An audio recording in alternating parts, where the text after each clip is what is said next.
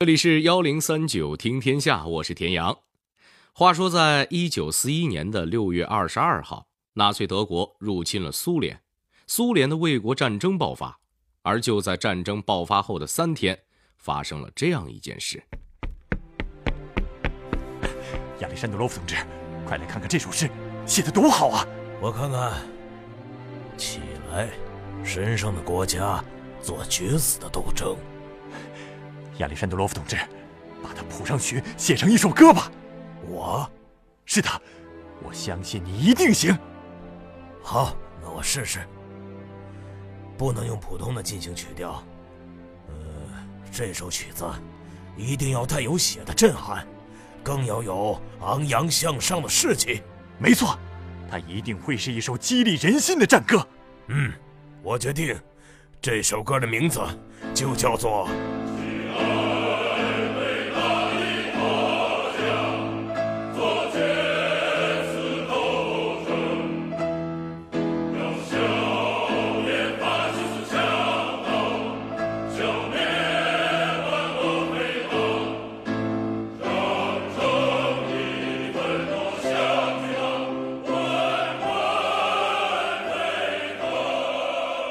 说到这儿，估计您听出来了，这首战歌就是那首大家耳熟能详的《神圣的战争》，而它的作者就是著名的红旗歌舞团的创始人，也是他的第一任团长亚历山德罗夫少将。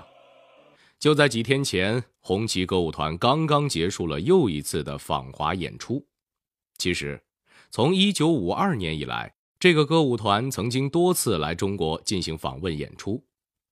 歌舞团震撼的现场效果、充沛的感情和高超的演唱水准，多次震撼了中国的观众。那么，这个红旗歌舞团到底是怎么诞生的呢？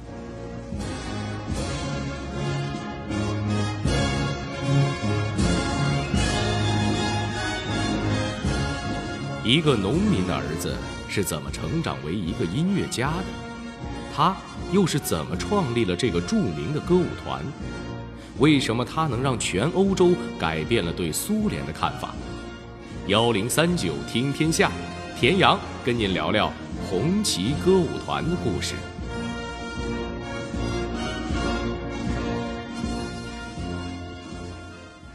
红旗歌舞团的全称是俄军亚历山德罗夫红旗歌舞团。这个亚历山德罗夫就是刚才小剧场中出现的那个作曲家。能把自己的名字冠在团队的前面，足以证明这位创始人对于这个团队的成功是做出过巨大贡献的。他的全名是亚历山大·瓦西里耶维奇·亚历山德罗夫，是苏联著名的作曲家、合唱指挥家和音乐教育家。一八八三年，他出生于俄罗斯的一个普通农民家庭。虽然说是农民出身，可这孩子打小就展现出了出色的音乐才华。也是该着他的才华不会被埋没。有一天，一个来自彼得堡的巡游歌手路过村庄，他鼓励这个少年去彼得堡接受更系统的音乐教育。就这样，亚历山德罗夫去了彼得堡。进入彼得堡声乐合唱团的合唱指挥系进行学习。一九零一年，他又进入了彼得堡音乐学院继续深造。遗憾的是，这种系统的学习生活在第二年被迫终止了。为什么呢？因为家里太穷，交不起学费的亚历山德罗夫就这么辍学了。一个才华横溢的少年。就这么变成了一个衣食无着的失学青年，这可怎么办呢？那就只能先找点工作，先把肚子喂饱了。在之后的几年里，亚历山德罗夫辗转于多个城市，靠替当地的演出团体干杂活维持生计。在那几年，他可真是什么工作都干过，上到乐团指挥，首席歌手。下到搬运乐器、打扫卫生。万幸的是，靠着打零工，亚历山德罗夫不仅解决了温饱问题，还把学费给攒出来了。一九零九年，他进入了莫斯科音乐学院学习，直到1913年以优异的成绩毕业，捎带脚的还得到了学校颁发的银质奖章。毕业以后，亚历山德罗夫在莫斯科救世主大教堂谋了一个合唱指挥的工作，后来又被母校莫斯科音乐学院请回去任教。在这段时间，他非常痴迷于俄罗斯的宗教音乐，甚至仿照教堂唱诗班的模式，在他任教的音乐学院里开设了第一个合唱训练班，为后来的苏联培养了众多合唱领域的人才。随着十月革命和苏联内战的爆发，新建立的苏维埃政权带来了一股与之前的沙俄时代完全不同的风气。受此影响。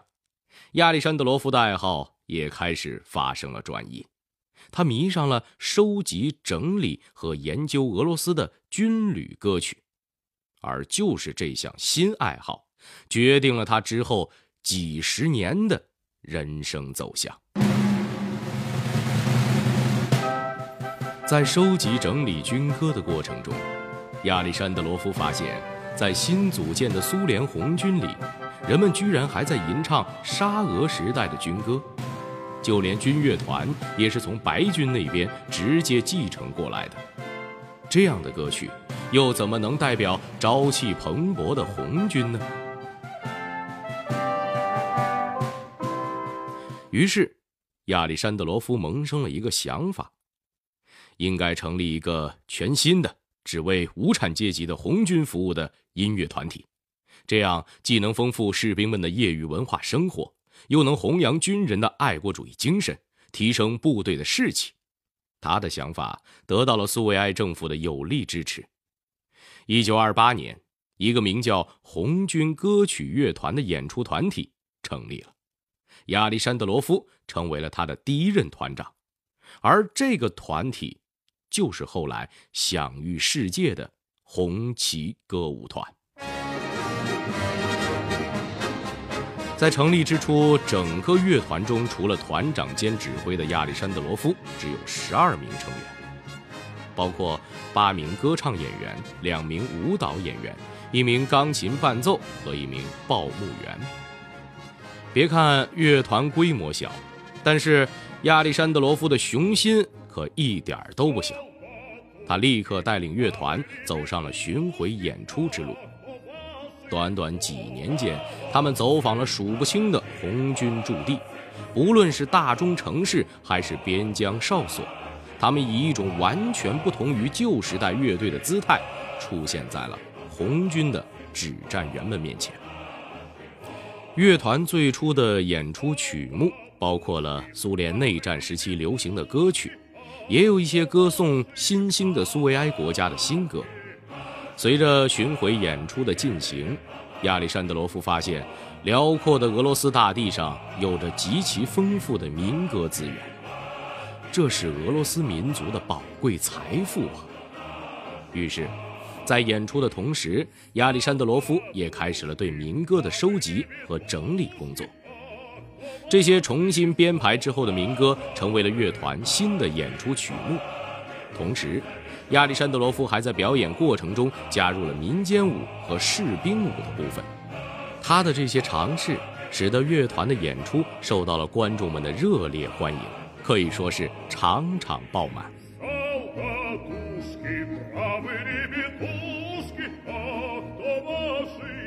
凭借着出色的表现，1935年，乐团获得了红旗勋章和红星勋章。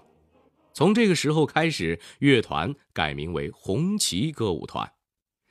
两年以后，红旗歌舞团第一次走出国门，开始了他们的首次海外演出。要知道，这在当时可以说是一次极具冒险精神的尝试。为什么这么说呢？因为当时整个西方世界对于新成立的苏联都抱着怀疑和敌对的态度。借着这一年巴黎召开国际展览会的机会，红旗歌舞团作为苏联的代表出现在了世界的面前。凭借高超的艺术水准和浓郁的俄罗斯民族特色，他们在这次大会上赢得了全世界的关注，一举夺得了展览会大奖。这次演出的成功，极大的改善了苏联的国际形象，也让世界看到了苏联演出团体的艺术水平。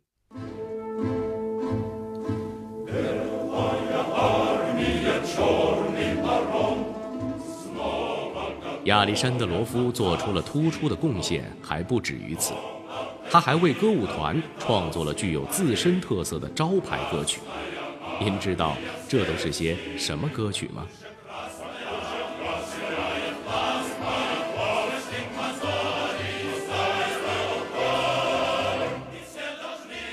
您别忘了，亚历山德罗夫不仅是一位乐团指挥，他还是一位出色的作曲家。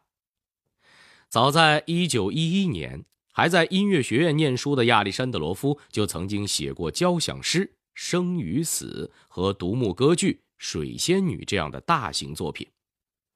在红旗歌舞团成立之后，亚历山德罗夫的创作重心开始向歌曲方向转变。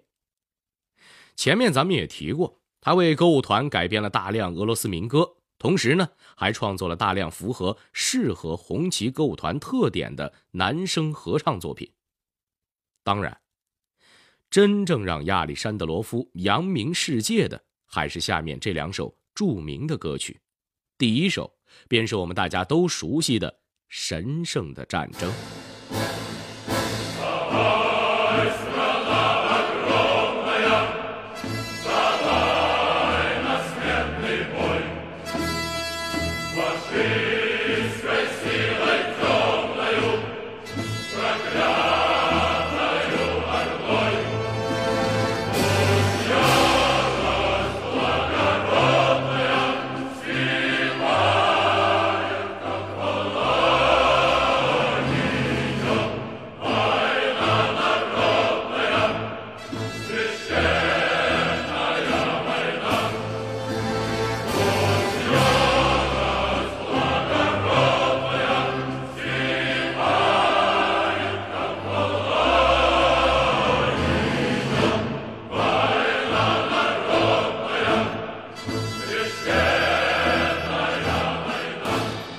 还是一九四一年六月，德国法西斯挑起了入侵苏联的战争。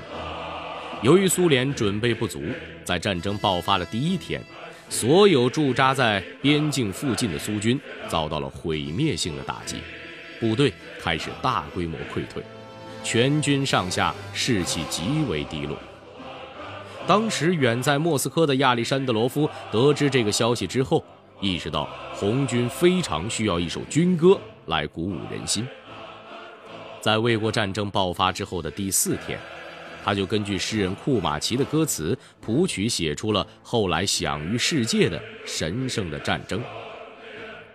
歌中是这样唱到的：“让最高贵的愤怒像波浪翻滚，进行人民的战争，神圣的战争。”这首歌曲被称为苏联卫国战争的音乐纪念碑。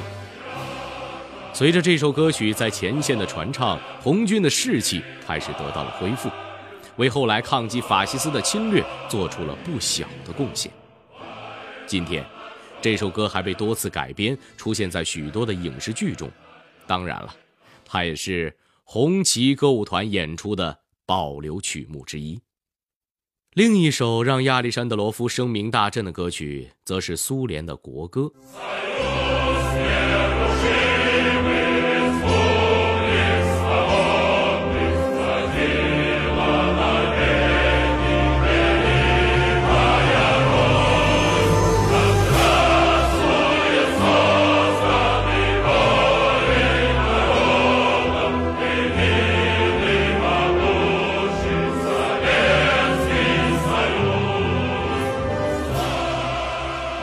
苏联最初选用国际歌作为自己的国歌，不过随着卫国战争的爆发，苏联政府决定要编写一首新的、更能激励民众士气的国歌。这个重任不出意外地落到了亚历山德罗夫的头上。经过思考之后，亚历山德罗夫决定在曲调方面将自己创作于1939年的布尔什维克党歌的曲谱进行修改。根据两位诗人创作的歌词进行调整，使两者有效结合。最终，这首名为《牢不可破的联盟》的歌曲诞生了。一九四四年三月十五号，这首歌曲首次在苏联的电台播放，正式取代国际歌，成为了苏联的国歌。歌曲的曲调浑厚有力，极具感染力和打动人心的效果。即使在苏联解体之后，新成立的俄罗斯联邦仍然沿用了亚历山德罗夫创作的这首乐曲，替换歌词之后，便把它当做了俄罗斯的国歌。二战结束以后，红旗歌舞团开始了在东欧的巡回演出。就在这次演出当中，亚历山德罗夫因为突发心脏病去世。乐团一下子失去了主心骨，就在这个时候，一个人挺身而出，他是谁呢？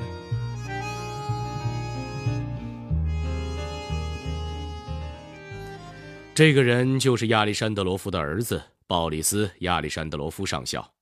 您可能会觉得，哟，合着这苏联人也搞子承父业呀？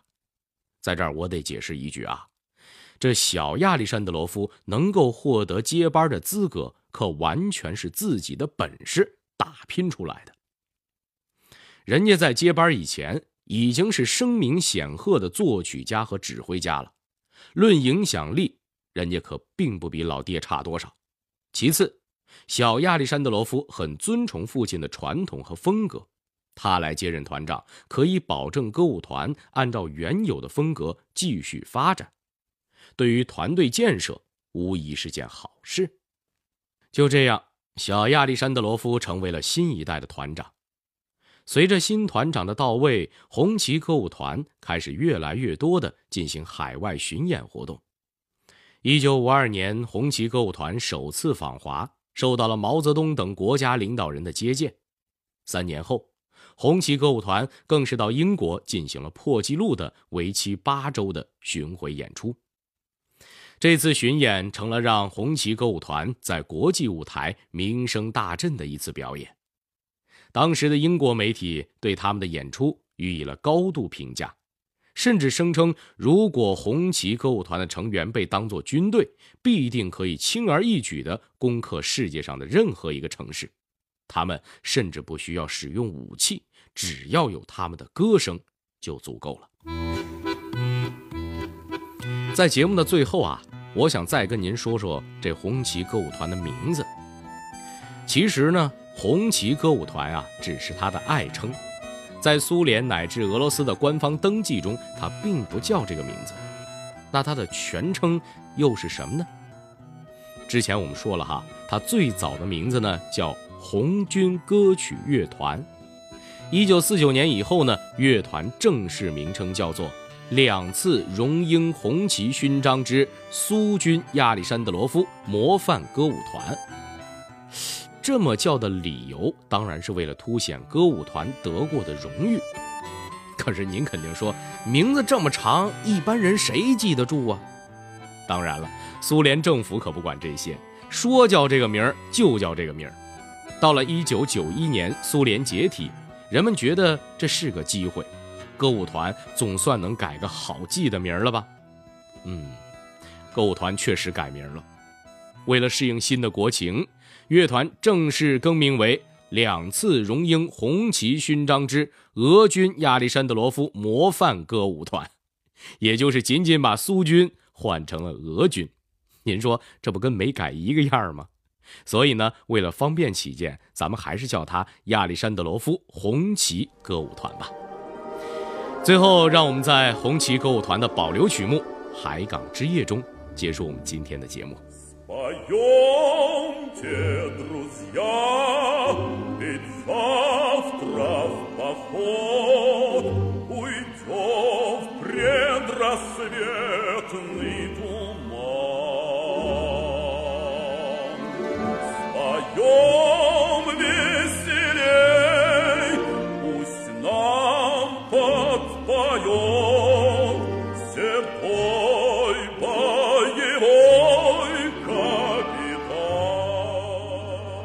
这里是幺零三九听天下，我是田阳。最后，代表编辑于达、程涵，小剧场配音音侠老鬼陈光，录音严乔峰。感谢您的收听。